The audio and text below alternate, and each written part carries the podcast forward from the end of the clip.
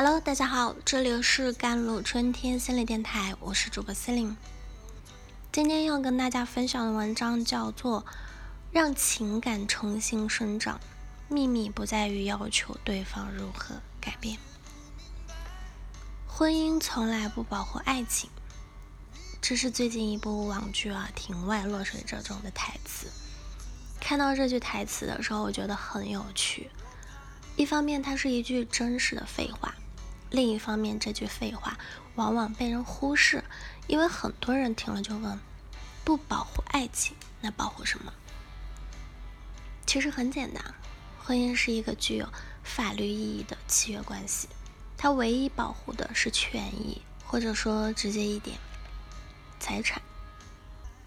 大概是浪漫婚礼的烘托啊。那大概是从小听多了公主嫁给了王子，从此幸福的生活在一起。大概是言情小说、偶像剧霸道总裁的果。总之呢，女孩子对婚姻是有很多幻想的。不仅小女孩的时候梦想穿美美的婚纱，少女时憧憬遇见所谓真命天子，哪怕成年后真的走入了婚姻。还是会有很多女孩子幻想着，对方将会是一个如自己所愿的好丈夫、好父亲，然后能和自己相守一生。不仅女性是对婚姻有幻想，男性也会有的。虽然不见得有女性浪漫，但不妨碍那依旧是幻想。比如幻想结婚后，女性自动持家带娃，自己。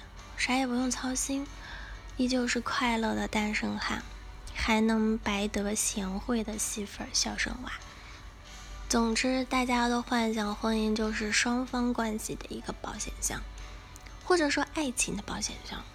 但人们大概是忘了一个事实是：没错，作为法律承认契约，婚姻是保护关系的，但它只能保护关系中的一部分，也就是利益。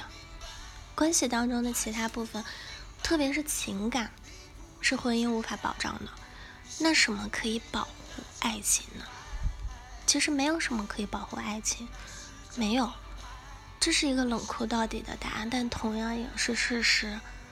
爱情就像旷野里的一棵树，它本质上是一个鲜活的生命，它需要的是不断生长。温室或许可以保护植物。但它们长不成参天大树，玻璃罩也可以保护永生花，但它的永生等于没有生命。正如法律可以保护一段婚姻关系不至于在形式上崩解，但处在这个关系中的两个人，他们的感情是活着还是死了，法律可是半点用处都使不上的，甚至在情感已经发生变化时。强要用婚姻束缚住双方，反而可能让两个人感情更加的冷漠。所以，任何基于保护的思路都可能蒙死爱情。我们也许应该调换方向，那来探索如何让婚姻内的爱情不断生长，但它绝不是让爱情部分完全停止生长的完美借口。实际上就是在回避伴侣中的一方对于爱情的渴求，回避产生的原因多种多样，爱情的意蕴也很丰富，包括很多东西。这篇里我只想集中的谈一点关于爱情的生长要素，就是自恋的满足。爱情的本质和自恋息息相关。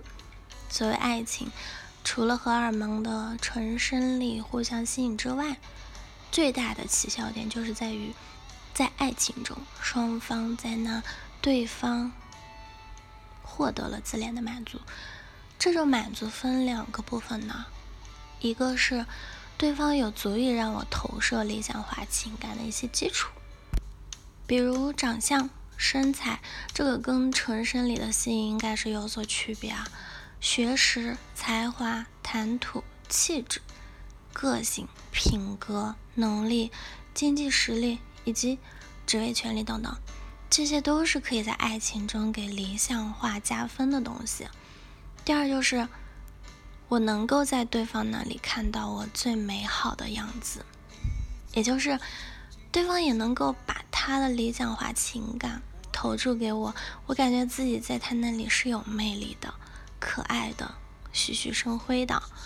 所有进入爱情、进入婚姻的夫妻，大概都经历过这样彼此能够理想化对方，并感觉到甜蜜的时刻。但极大可能的也会经历理想化破灭，突然发现，在漫长琐碎的日常生活里，起初那些光环一点点在消失。这也便是在婚姻中，爱情逐渐停止生长，甚至开始枯萎变质的样子吧。那怎么才能保持理想化不破灭？怎么才能继续留住那些美好的感觉啊？没用的，留不住的，只能让关系生长出新的部分。而新的部分是什么呢？也许有的情感会脱落一些东西，再长出一些新的东西；也许有的感情只能慢慢枯萎，做什么都不行。但重要的是，我们尊重它是有生命的，相信它有再生长的可能，让情感重新生长秘密。不在于要求对方如何改变，也不在于迎合对方而让自己改变，而是在于你是不是有勇气直面并穿越过去坚硬的痛苦，破土重生。好了，以上就是今天的节目内容了。咨询请加我的手机微信号：幺三八二二七幺八九九五，我是 C e l i n e 我们下期节目再见。